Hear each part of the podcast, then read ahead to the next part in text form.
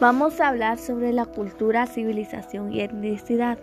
La cultura son las creencias y los valores que tiene un país o un pueblo y que desempeñan las personas entre ellas.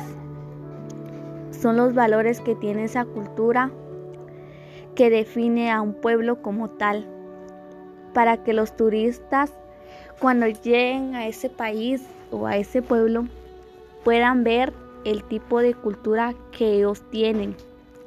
También tenemos la civilización, que es las costumbres, los conocimientos científicos que tiene ese país, las creencias en qué es lo que cree esa persona, las costumbres y las tradiciones que realiza en los días festivos y se ha ido evolucionando la civilización en ese país.